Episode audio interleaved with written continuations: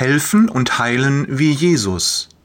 Teil 2 vor zwei bis drei Monaten hatte ich ein Erlebnis, dessen Intensität mich jetzt noch gefangen nehmen kann.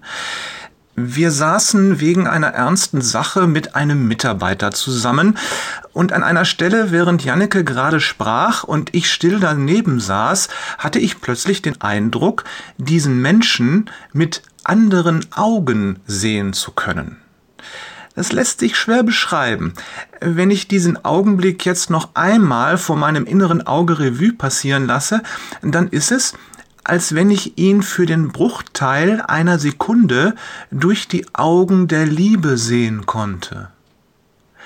Ich kann ihn da sitzen sehen, in sich zusammengesunken, mit hängendem Kopf, sein kleines Bäuchlein, angegriffen und mit vielfältigen Problemen belastet, ein hilfloser Mensch. Und ich kann fühlen, was die Bibel meint, wenn sie über Jesus sagt, es jammerte ihn. Als Jesus zur Stadt Nain ging, da kam ihm am Stadttor ein Trauerzug entgegen. Der einzige Sohn einer Mutter war gestorben. Als Jesus sie sieht, beschreibt die Bibel das wie folgt. Lukas 7, Vers 13.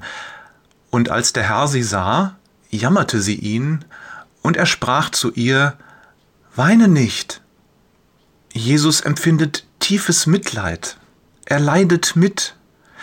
Das ist für mein Empfinden mehr als nur Mitgefühl, denn mit Leid macht das Leid des anderen zu meinem Leid.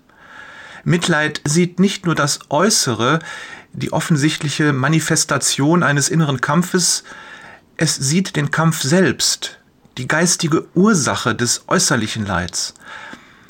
Aber ich will es nicht kompliziert machen. Letztlich glaube ich, dass der Herr mir an diesem Tag vielleicht für einen Sekundenbruchteil einen Blick durch seine Augen geschenkt hat. Und diese Mikrosekunde beschäftigt mich jetzt noch. Was bleibt?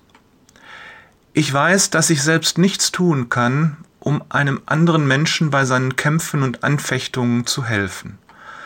Und ich weiß auch, dass Jesus es kann. Jesus kann Dämonen austreiben, Krankheiten heilen, Schwäche vertreiben und uns von allen möglichen Dingen freisetzen, indem er nur ein Wort spricht. Dafür spricht er es dort, wo es darauf ankommt, in der geistigen Welt. Welche Möglichkeiten habe ich? Ich bete zu Jesus und bitte, dass er handelt und hilft. Und vielleicht kann ich noch weitergehen.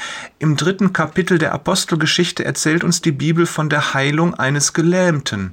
Jesus war zu diesem Zeitpunkt schon nicht mehr auf der Erde, aber seine ersten Jünger waren es. Petrus aber sprach, Silber und Gold habe ich nicht, was ich aber habe, das gebe ich dir. Im Namen von Jesus Christus von Nazareth steh auf und geh umher. Und er ergriff ihn bei der rechten Hand und richtete ihn auf. Sogleich wurden seine Füße und Knöchel fest. Apostelgeschichte 3, die Verse 6 bis 7. Boah, das ist stark, oder? Was ist Voraussetzung dafür, dass wir als seine Jünger Ähnliches bewirken können?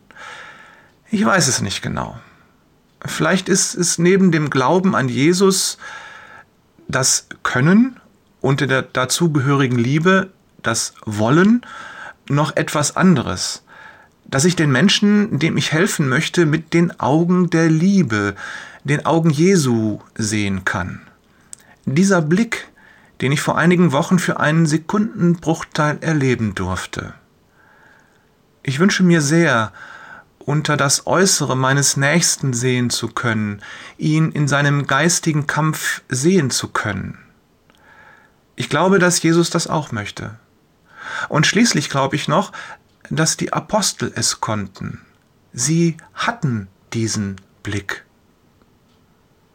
Liebe Grüße von Jörg, möchte im Glauben wachsen, Peters und Thorsten will seine Brille mit Jesu Brille wechseln, Wader.